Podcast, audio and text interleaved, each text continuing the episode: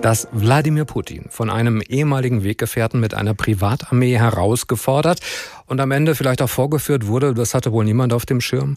Lediglich der amerikanische Geheimdienst hatte wohl eine Ahnung, dass ein Mann namens Jewgeni Brigoschin den mächtigsten Mann des Kremls herausfordern wollte. Prigoschin ist der Chef der berüchtigten Wagner-Truppe. Er stand schon 200 Kilometer vor Moskau, als er plötzlich einlenkte und seinen Marsch abgebrochen hatte, angeblich auf Verhandlung des Machthabers Lukaschenko in Belarus. Reden möchte ich darüber mit Professor Johannes Grotzky, früher Russland-Korrespondent, später auch Hörfunkdirektor des Bayerischen Rundfunks und heute ist er Honorarprofessor an der Uni Bamberg für Osteuropa-Wissenschaften. Schönen guten Tag, Herr Grotzky. Einen schönen guten Tag, Herr Dächer. Für einen kurzen Augenblick hat die Welt den Atem angehalten, als am vergangenen Freitagabend die Rebellion der Wagner-Truppen in Russland begann. Aber kurz danach war schon wieder alles vorbei. Ist es wirklich vorbei? Also ich glaube, wir können noch nicht wirklich beruhigt ausatmen. Äh, denn Putin ist, wie Sie sagten, vorgeführt worden.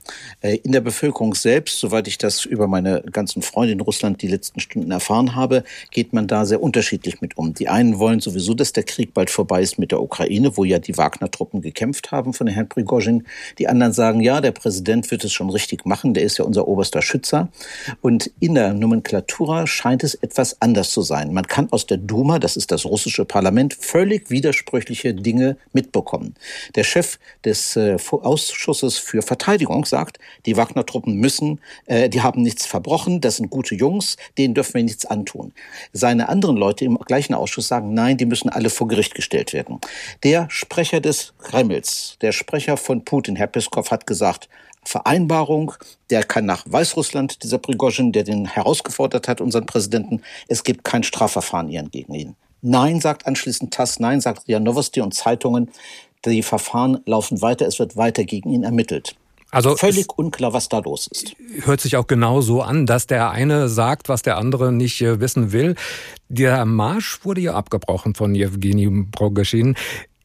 Ist der, soweit wir wissen, jetzt wirklich in Belarus? Und wenn, ist er da wirklich sicher? Erstens wissen wir nicht, wo er ist. Äh, was wir alle machen natürlich, die sich damit beschäftigen, wir verfolgen seinen Telegram-Kanal, wo er ja sehr aktiv ist. Darüber hat er ja auch diese ganzen Audios veröffentlicht, wo er den Angriff auf äh, die Macht äh, wirklich vorbereitet und angekündigt hat.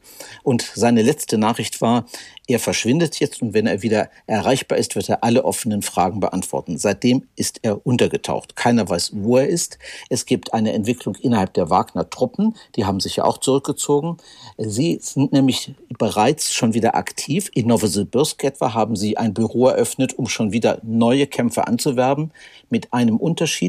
Die Wagner-Truppen, also diese Privatarmee, diese Söldnerarmee, darf jetzt keine Gefangenen aus den Gefängnissen mehr in ihre Reihen aufnehmen. Das darf nur noch die normale Armee. Aber ein neues Gesetz besagt eben auch, dass verurteilte Verbrecher auch in die Armee aufgenommen werden, wenn sie dafür freiwillig in der Ukraine kämpfen. Aber Prigoschin selbst, wenn wir wissen, wo er ist, ist er dann sicher oder muss er tatsächlich auch fürchten, dass Russland versucht, sich an ihm zu rächen?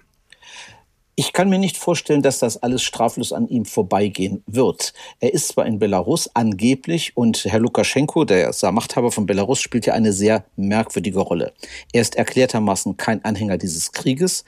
Er hat äh, mehrfach zum Waffenstillstand aufgerufen. Er hat sogar gesagt, dass belarussische Soldaten niemals gegen die Ukraine kämpfen werden. Also das ist schon sehr interessant. Bei ihm andererseits ist er eigentlich doch der Lakai von Putin und äh, tut, was Putin sagt.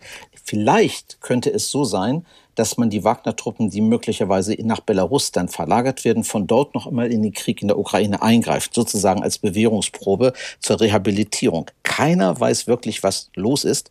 Nur eines vermute ich, dass noch Köpfe rollen werden. Putin kann diese Art, wie er vorgeführt wurde. Er hat ja eine wilde Rede gehalten mit Verurteilung dieses Herrn Prigozhin, den er anschließend dann angeblich begnadigt hat, was jetzt auch wieder nicht stimmen soll. Das kann er nicht auf sich sitzen lassen. Irgendwo werden Köpfe rollen müssen.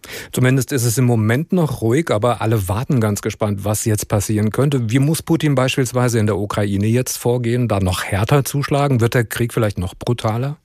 Also die äh, andere Militärteile sind an die Öffentlichkeit gegangen und vieles läuft ja über die sozialen Medien in Russland. Da ist die meiste Kommunikation neben dem ersten Fernsehprogramm, das praktisch alle Leute manipuliert.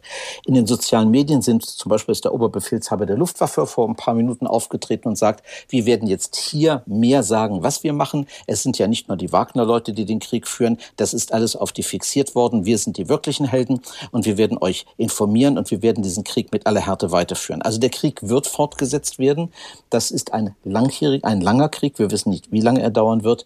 Da gibt es kein Zurück. Aus russischer Sicht, äh, ich weiß nicht, was passieren müsste, damit es zu einem Waffenstillstand kommt, weil Russland verlangt Waffenstillstand nur, indem man die annektierten Gebiete als russisch anerkennt. Vorher werden die Waffen nicht ruhen.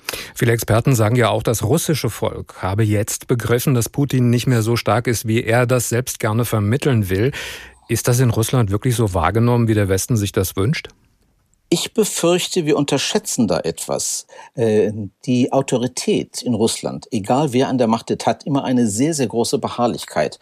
Und man nennt es so schön der affirmatives Verhalten. Also man bestätigt die Macht, die da oben, denn die haben ja schon, wenn sie die Macht haben, auch Recht. Und das ist, glaube ich, auch diese Funktion von Putin.